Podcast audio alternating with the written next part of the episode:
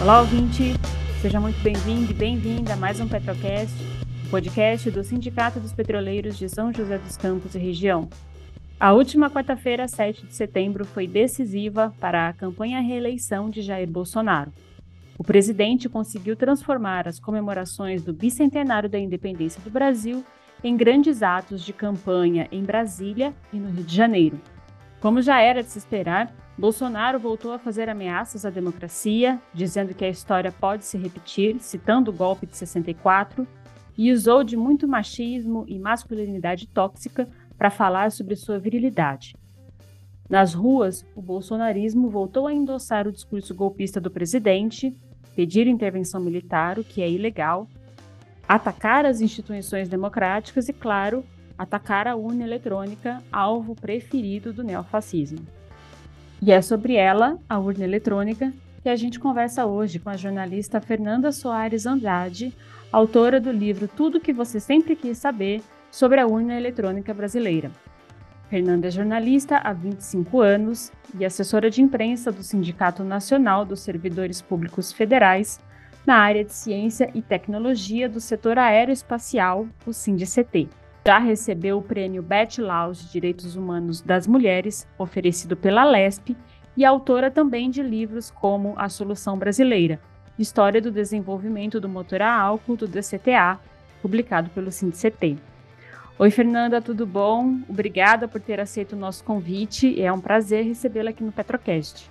Oi, Manuela, obrigada e olá a todos do Petrocast.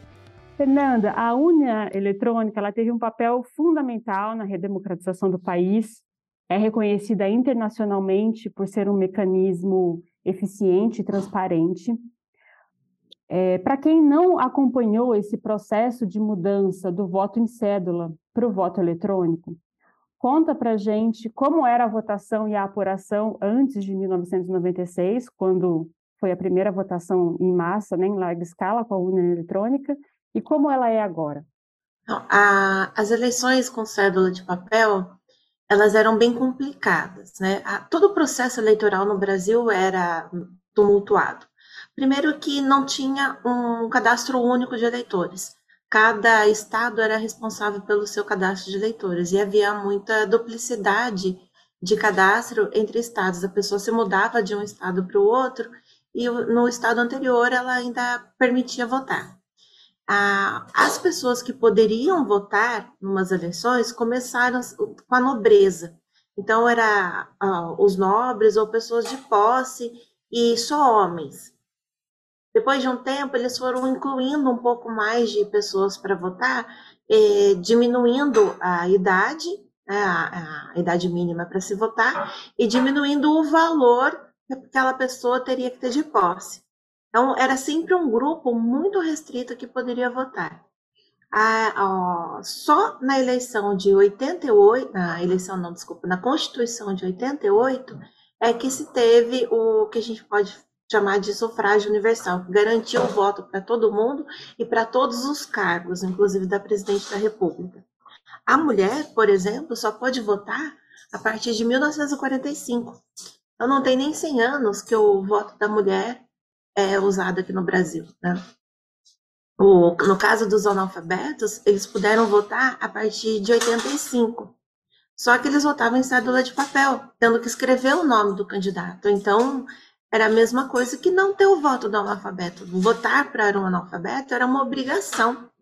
E como que você vai votar em alguém que você tem que escrever se você não sabe ler ou escrever? Era muito difícil. Quando eles fizeram a urna eletrônica, eles analisaram tudo isso. O número de analfabetos no Brasil, naquela época, era quase 35%. Então, passar o voto de nominal para um voto numérico foi uma, uma inclusão muito grande e pode permitir que o analfabeto soubesse em quem ele está votando, escolhesse um candidato. O ministro Carlos Veloso, que é considerado o pai da urna eletrônica, que foi ele quem pediu para que um coletor eletrônico de votos fosse desenvolvido, Toda vez que se pergunta para ele o, qual é a emoção dele votar pela primeira vez na urna eletrônica, ele não conta dele.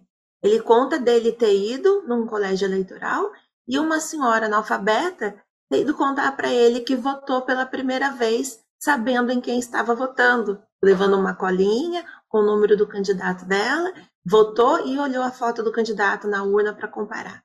Uma das principais fake news sobre as urnas eletrônicas é que elas podem ser é, hackeadas ou corrompidas, fraudadas via internet. Nas suas pesquisas, nas suas apurações para a produção do livro, o que, que você destaca sobre a segurança das urnas? Para quem ainda tem dúvida em relação a isso. A urna eletrônica ela foi desenvolvida para as necessidades do Brasil. Né? E uma das necessidades é eliminar a fraude no processo eleitoral tinha muita fraude, tanto na votação quanto na apuração.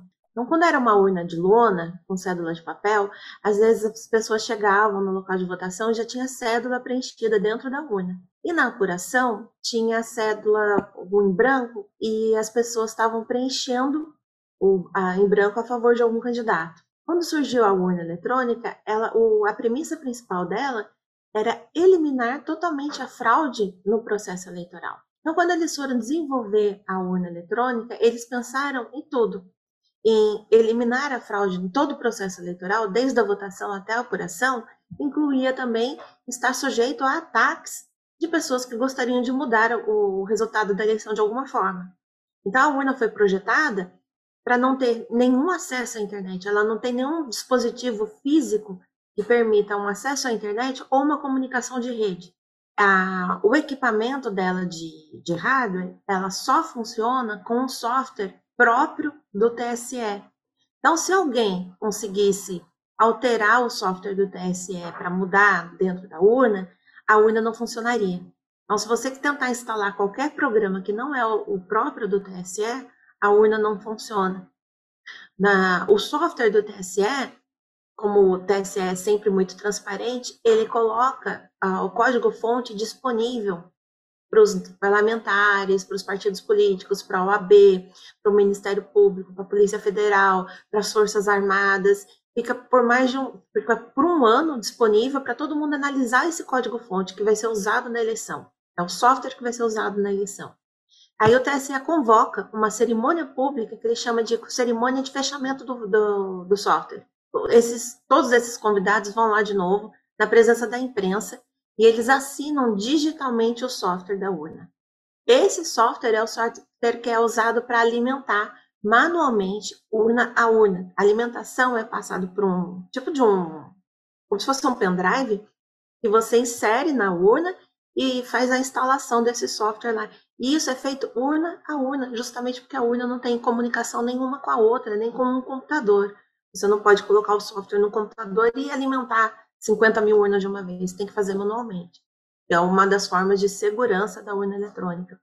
No dia da votação, ele, da, da eleição, eles fazem uma auditoria paralela. Um dia antes, algumas urnas são sorteadas em todo o país. E agora, a partir desse ano, os partidos políticos podem indicar locais também para pegar a urna para essa auditoria paralela essas urnas que são selecionadas ou sorteadas, elas são encaminhadas ao TRE. O TRE faz uma auditoria paralela, uma votação paralela dessa urna. Você pega um papelzinho, anota o número do candidato, né? Mostra para a câmera, fala assim, olha, eu estou votando no fulano, fulano, fulano. Aí você vai até a urna eletrônica, registra o seu voto, vai até o computador, registra o mesmo voto e pega aquele papelzinho que você anotou e deposita numa urna. Isso tudo é filmado e transmitido pela internet.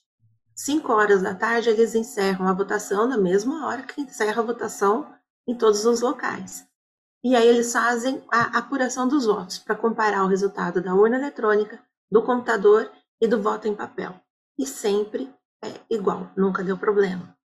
Para qualquer eleitor comparar e verificar a, urna eletrônica, né, se está tudo correto com ela, fazer uma auditoria, ele pode verificar através da zerésima. Assim que a urna é ligada, ele emite um boletim chamado zerésima que mostra que não tem nenhum voto ali registrado na urna eletrônica. Ao final da eleição, ao final da votação, 5 horas da tarde, hora que se encerra, a urna eletrônica emite o um boletim de urna. Ela mostra quantos votos cada candidato teve. Esse boletim de urna é a apuração dos votos. A apuração não é feita no TRE, nem em cartório, nem no TSE, é feita na própria urna eletrônica. esse boletim de urna é utilizado pelos fiscais do partido político para fazer uma apuração paralela. Então, antes do TSE divulgar o resultado dos votos, os partidos já recolheram esses boletins de urna e já estão fazendo uma apuração dentro das suas sedes. Tanto é que quando em eleição municipal, as cidades pequenininhas, elas comemoram a vitória do candidato delas, né? Antes do TSE divulgar o resultado, porque elas já fizeram a apuração através do boletim de urna.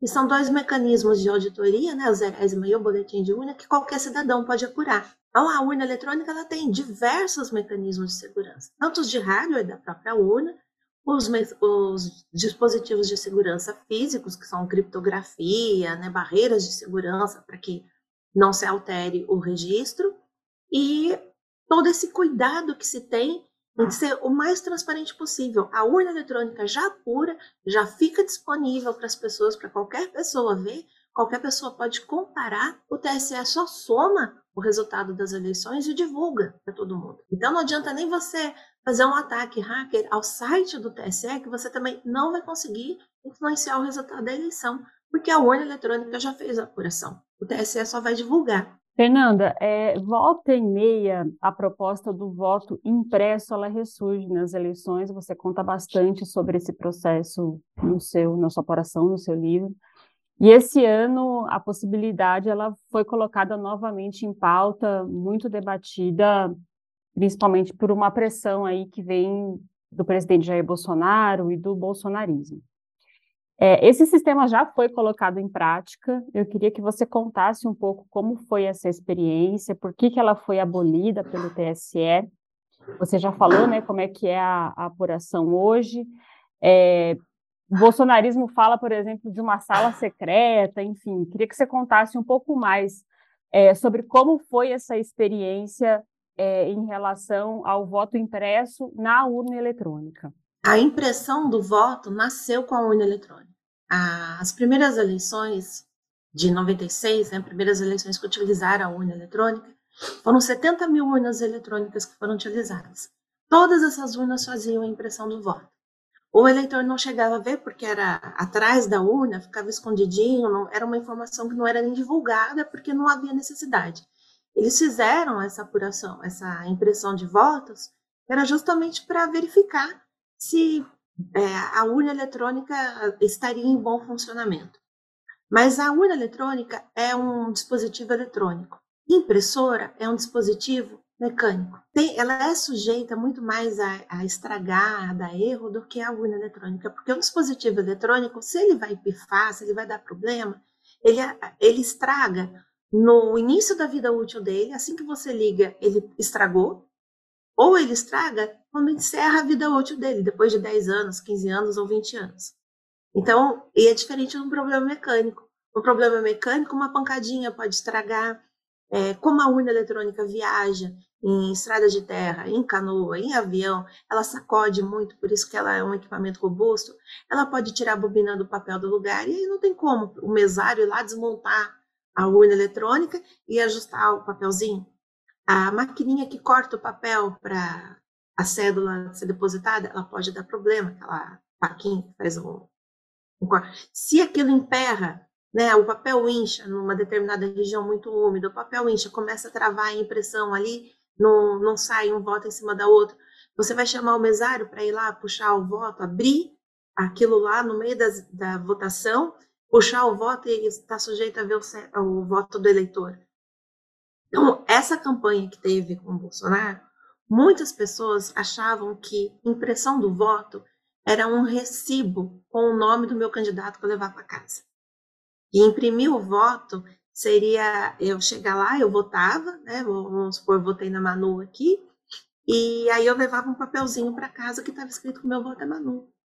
Isso é um absurdo muito grande, porque isso estaria sujeito à compra de voto. Você falar isso numa cidade onde que você, que você vive bem, e vai lá e vota e não acompanha a votação, tranquilo. Agora você vai numa periferia, a pessoa que está passando fome, eu chego lá como candidato e falo assim: olha, traz o recibo que você votou em mim, eu te dou uma cesta básica. Então, a, essa, essa ideia que eles tinham de recibo de voto é errada. A, a, a parte da, das pessoas do Bolsonaro defendia essa impressão de voto por conta disso. Não é isso. seria essa que foi feita em 1996, em 98 e em 2000, que é a urna imprimir, deixar numa cédula, numa urninha separada para você fazer uma comparar. Só que, como dá problema em impressora, como que seria a apuração de votos com, em papel? Antigamente era em associações, em escolas, quadras, você tinha que ter policial tomando conta de, de urna eletrônica, virava madrugada, às vezes passava dois, três dias contando cédula. É, tinha que ter gente para vigiar as urnas. E esse processo chegou a ocorrer, né, Fernanda? É, isso ocorria com cédula de papel. Aí, se você vai imprimir o voto, você vai voltar tudo isso. Só que a ideia deles era que no próprio local da votação, os mesários que trabalharam durante a eleição fizessem a apuração de votos. Então, você pensa assim, uma escola, você às vezes tem 40, 50 locais de votação. Como que os partidos políticos conseguiriam colocar fiscais em todos os, os locais de votação, em todas as sessões? Seria impossível. E se você vai fazer a apuração em papel, vamos supor que todos os votos tenham sido impressos direitinho e nem, não tenha estragado a impressora ali, não tenha dado nada errado. Um mesário que está lá Percebeu? Tá você e eu na disputa. Aí o mesário gosta mais de mim do que de você. E só tá tendo voto para você. Ele pega dois, três votos, enfia no bolso e fala assim, gente, aqui ó, a gente vai ter que cancelar, porque 500 pessoas votaram, mas só tem 497 votos. Então essa eleição, essa essa sessão aqui a gente cancela, a gente anula. Tem alguma coisa errada. Então não, não tem como fazer a votação em papel mais por conta disso. A, não é seguro o, o mecanismo, mas o TSE está preparado. Se for lei, se falarem, olha, tem que fazer a impressão do voto, as urnas todas estão preparadas para receber a impressora. Mas é uma coisa que já foi testada e que já viu que não deu certo. Por isso, o TSE não recomenda que se faça. Fernanda, você falou aí um pouco sobre como o voto eletrônico ajudou, por exemplo, a incluir analfabetos, é, como a apuração agora ela se torna muito mais dinâmica, em, com mecanismos para impedir a fraude. Então, assim, é inegável que a urna eletrônica ela ajudou a avançar na consolidação da nossa democracia, que ainda é uma democracia muito frágil. É, agora, do ponto de vista cultural, assim, você falou, né, da questão dos analfabetos e tal, mas o que você consegue ver de avanços em relação à mentalidade mesmo, como a urna eletrônica é, foi tra promovendo transformações culturais também, da cultura do voto, é, das pessoas. Como é que você consegue ver esse processo? A partir do momento que a urna eletrônica incluiu o analfabeto, o analfabeto passou a ter prazer em votar. Porque para um analfabeto como eu expliquei, e votar escrevendo o nome do candidato, era muito difícil, ele estava lá fazendo uma obrigação, ele tinha que sair de casa no domingo, pegar o ônibus, ir até um local de votação, era um transtorno para ele, para ele fazer uma coisa que ele não sabia o que ele estava fazendo. E a partir do momento que você inclui o analfabeto, ele passa a ter prazer em fazer aquilo, em exercer a sua cidadania. A, a, o jovem, o jovem, assim, como a urna tem 25 anos e você pode votar a partir dos 16, então quem tem ah, até 41 anos não votou em cédula de papel, só votou em urna eletrônica. Essas pessoas já nasceram com a urna eletrônica, então elas não conseguem ver o que era antes, o transtorno que era antes, a facilidade que é agora de você ter o resultado da eleição no mesmo dia. Lembra o que aconteceu nos Estados Unidos, esperando uma semana, acho, para que o resultado, acho que ainda mais de uma semana, saber quem é o presidente. A economia vira uma loucura. Essa indecisão atrapalha tudo. E a gente não, a gente tem o resultado no mesmo dia. Então tem ah, todo, como que eu falo, todas as questões que você empacam um país aguardando a decisão de quem será o próximo presidente, no Brasil a gente não tem. Né? E o jovem, ele que nasceu na tecnologia, ele já está habituado àquilo. Para o pessoal mais antigo, foi um pouquinho mais difícil você aceitar a urna eletrônica, porque é um mecanismo que você tem que usar, que fica evoluindo, fica mudando. Agora ela tem uma cara totalmente nova, né? Coisa que as pessoas falam assim, ah, a urna é a mesma. Não é a mesma, ela muda, ela evolui com a tecnologia, do mesmo jeito que uma televisão evolui, com micro-ondas evolui, um celular, a urna também evolui. Todos os sistemas de software e, e os mecanismos que são utilizados dentro dela. Então, o pessoal mais antigo tinha uma certa dificuldade, mas tinha curiosidade por utilizar um aparelho. Você duvidar da urna eletrônica começou agora, nas eleições de 2018. As pessoas não duvidavam no aparelho. Ele foi criado para as nossas necessidades. Facilitar a apuração, para ter inclusão, para chegar em qualquer lugar e funcionar em qualquer lugar, chegar numa aldeia indígena e funcionar, trazer mais pessoas para votar. E nas eleições de 2018, o atual presidente começou a fazer as pessoas duvidarem de uma coisa que foi criada num, num trabalho multidisciplinar. Foram envolvidos diversos órgãos da, do executivo. Participaram da criação da urna eletrônica, inclusive as Forças Armadas, que enviaram um, representantes do, do Ministério da Aeronáutica, do Ministério do Exército e do Ministério da Marinha para a concepção e criação da urna eletrônica. Coisa que atualmente o presidente fala que não, né, que a, as Forças Armadas sempre estiveram de fora de tudo isso. Não, eles participaram desde o início. É, é inclusive através das Forças Armadas que as urnas são distribuídas para os locais mais longe. Precisou muito da logística das Forças Armadas para fazer a distribuição de urnas. Então, é um processo que envolveu todos os órgãos do governo e muita gente trabalhando para que a eleição seja um, um sucesso. A eleição ser um sucesso não é um determinado candidato votar, ganhar é todo brasileiro ter o direito de chegar dentro da, do local de votação e exercer o voto. E quanto mais pessoas votarem, mais democrática é a eleição do país. Por isso que o nosso país é um sistema modelo para outros, para outros países, porque a gente inclui muita gente no sistema de votação. É, Fernanda, a gente viu a gente presenciou aqui ontem em São José dos Campos, nós estamos gravando na quinta-feira 8, a gente presenciou aqui ontem em São José e também em algumas outras cidades do país uma série de eleitores bolsonaristas exigindo é, a volta do voto impresso, enfim, e aqui em São José dos Campos causa um constrangimento um pouquinho maior, né, porque você conta no livro, é um pouco o berço da urna eletrônica é São José dos Campos, né? Nossa cidade tem um papel muito importante nisso. Eu queria que você contasse um pouco sobre esse processo, sobre como foi a participação do, do DCTA, enfim, dos trabalhadores da ciência e tecnologia de São José dos Campos no desenvolvimento da urna eletrônica. Os servidores do INPE do CTA, eles foram nomeados para participar da concepção da urna. Mas antes disso, eles fizeram todo o sistema de informatização dos cartórios eleitorais dos TRS, do TSE. Eles criaram toda a comunicação de rede, eles fizeram a licitação para compra de computadores para todos os cartórios, para poder ligar todos eles em rede com o TSE, e foi desenvolvida uma rede própria, uma internet própria para essa comunicação. Então, os cartórios, os TRS e o TSE têm uma internet só deles, não é a mesma que a gente utiliza. E isso foi feito com o trabalho de servidores do INPE, eles que fizeram todo o projeto de ligação de rede e de comunicação do, dos TRS. Por conta de já terem participado dessa informatização, um deles foi convidado a participar da concepção da urna eletrônica e convidou os outros servidores do, do INPE também. No CTA foi designado um servidor, porque o Ministério da Aeronáutica, Ministério da Defesa, Ministério da Marinha, Ministério da Ciência e Tecnologia, todos eles podiam indicar um representante.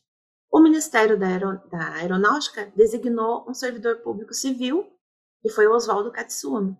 Pelo INPE foram três servidores públicos civis, o Mauro Rachioca, que já faleceu, Antônio Ézio Salgado e o Paulo Nacaio.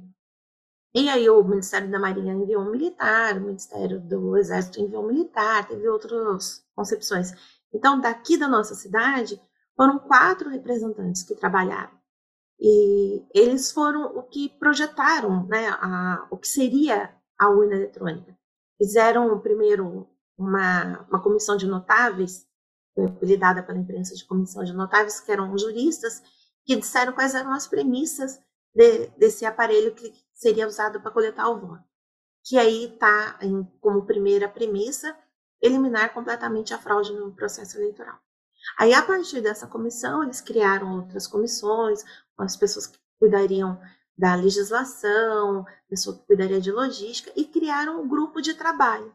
Nesse grupo de trabalho, que foi o que concebeu a urna eletrônica, estão esses servidores do INPE do CTA.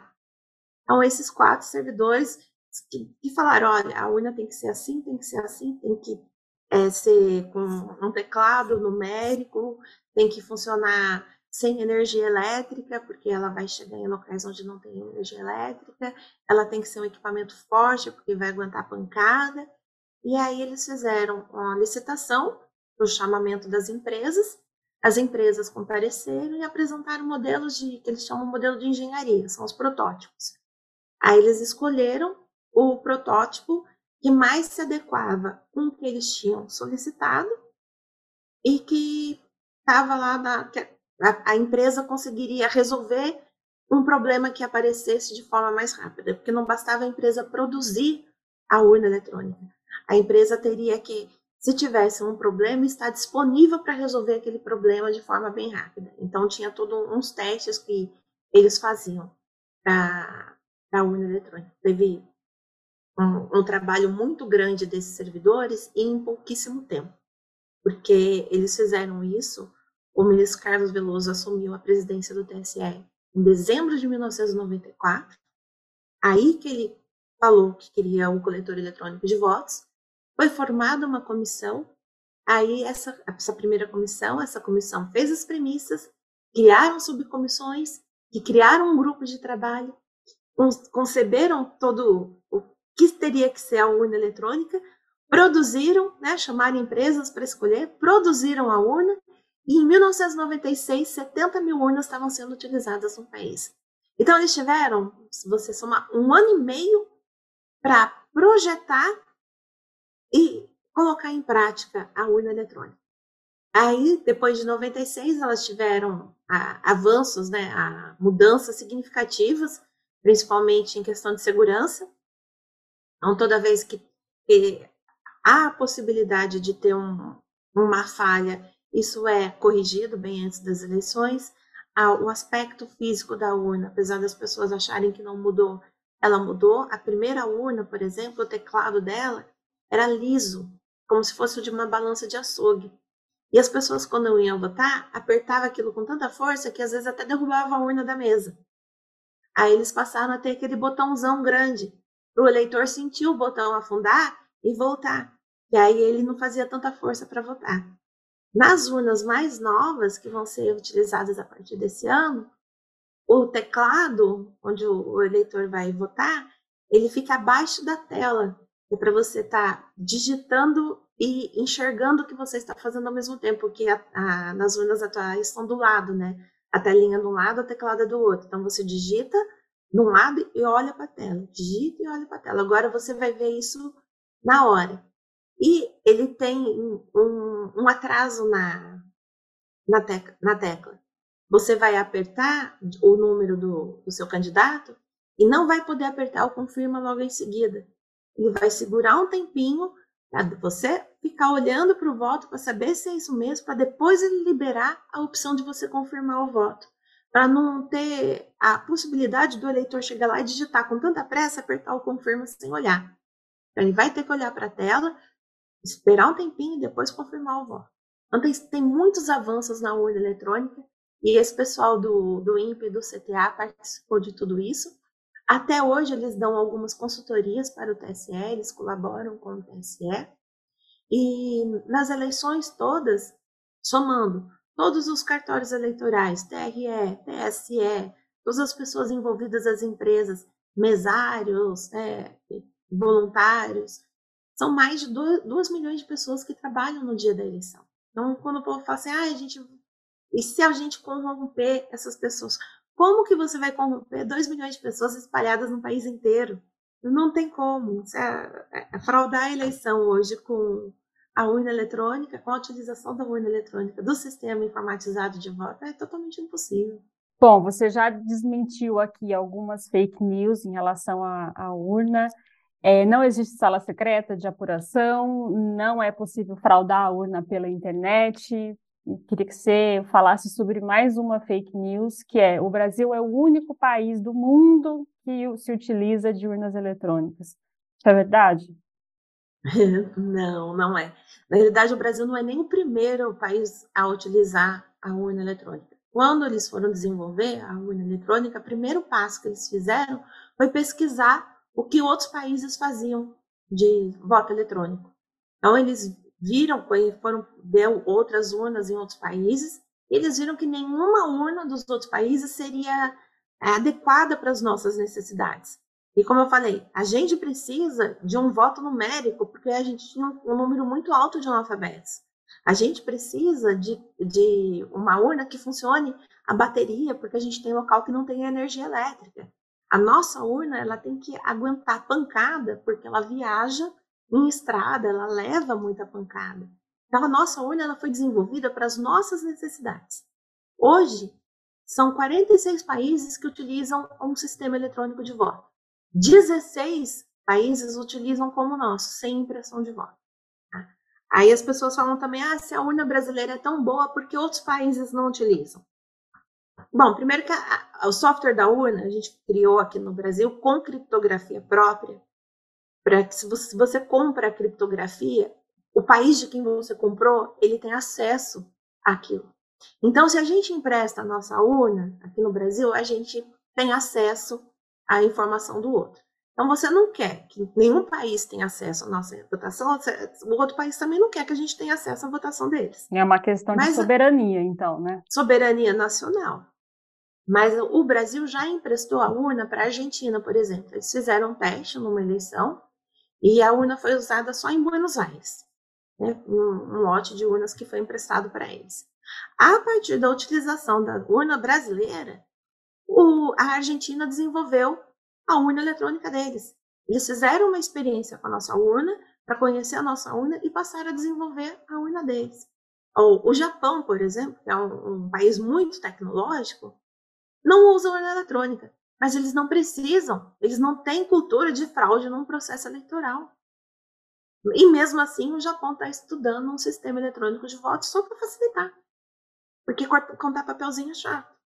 Né? Então, cada país tem, próprio, os próprios Estados Unidos, alguns estados, lá é diferente por estado, alguns estados utilizam um sistema de, de votação eletrônica, outro é mecânico, um que fura o papel, que você não consegue nem ver se o cara votou no candidato de, da linha de cima ou da linha de baixo, tem uns, uns que são sistemas horríveis, mas a nossa foi para nós. É, a, a gente é modelo para o mundo de eleição transparente democrática e rápida. A nossa eleição é acompanhada até pela OEA. Eles vêm aqui, eles não interferem em nada, eles só observam e depois apresentam um, um relatório contando de quão boa é a eleição no Brasil. A nossa eleição, um dos pesquisadores do INPE, ele gosta de falar uma frase sobre a urna eletrônica que eu acho que é perfeita. A urna foi criada para eleger o candidato mais votado, algo que não acontecia quando as eleições ocorriam em cédula de papel. Perfeito. Fernanda, agradeço demais a sua participação aqui no Petrocast. Parabéns pelo trabalho. É, o seu livro é essencial para a democracia e para os tempos que a gente vive hoje. Eu vou colocar o link para download aqui na descrição do episódio. Se tiver algum tema que eu não tratei e você quiser abordar agora, o microfone está aberto, fica à vontade. Ah, eu só acho que as pessoas deveriam conhecer bem a, a urna eletrônica, né? É, eu, quando comecei a escrever o livro, eu também não conhecia. Aí eu me apaixonei pela urna. E as pessoas assim, ah, mas foi publicado por um sindicato, por isso que fala bem da urna. Não, o, o sindicato publicou o livro porque o, o, sindicato representa os servidores que trabalham no INPE e no CTA. E eles que participaram do livro fazem parte da nossa base. Mas é claro que se a urna fosse um, um, um né, que pudesse ser fraudada, eu escrever um livro sobre fraude no sistema eleitoral, eu ganharia muito mais projeção do que eu contando que a urna é um equipamento muito seguro. É, então, não é porque foi o sindicato que publicou que tem interesses do sindicato, só isso. Não, o único interesse do sindicato é mostrar para a população que todo investimento que é feito em pesquisa científica, ela traz benefício para a sociedade. Né? Então, essa, a urna eletrônica, é um exemplo de pesquisa científica, de aplicação da ciência e de, como você mencionou, a soberania nacional. Nós não temos ninguém que possa interferir na votação e na vontade do eleitor quando a gente utiliza o sistema da urna eletrônica. E o programa de hoje fica por aqui. Siga o Petrocast na sua plataforma de áudio e ative o sininho para receber uma notificação sempre que tiver programa novo no ar. Eu sou Manuela Moraes, jornalista do sindicato. Até a próxima!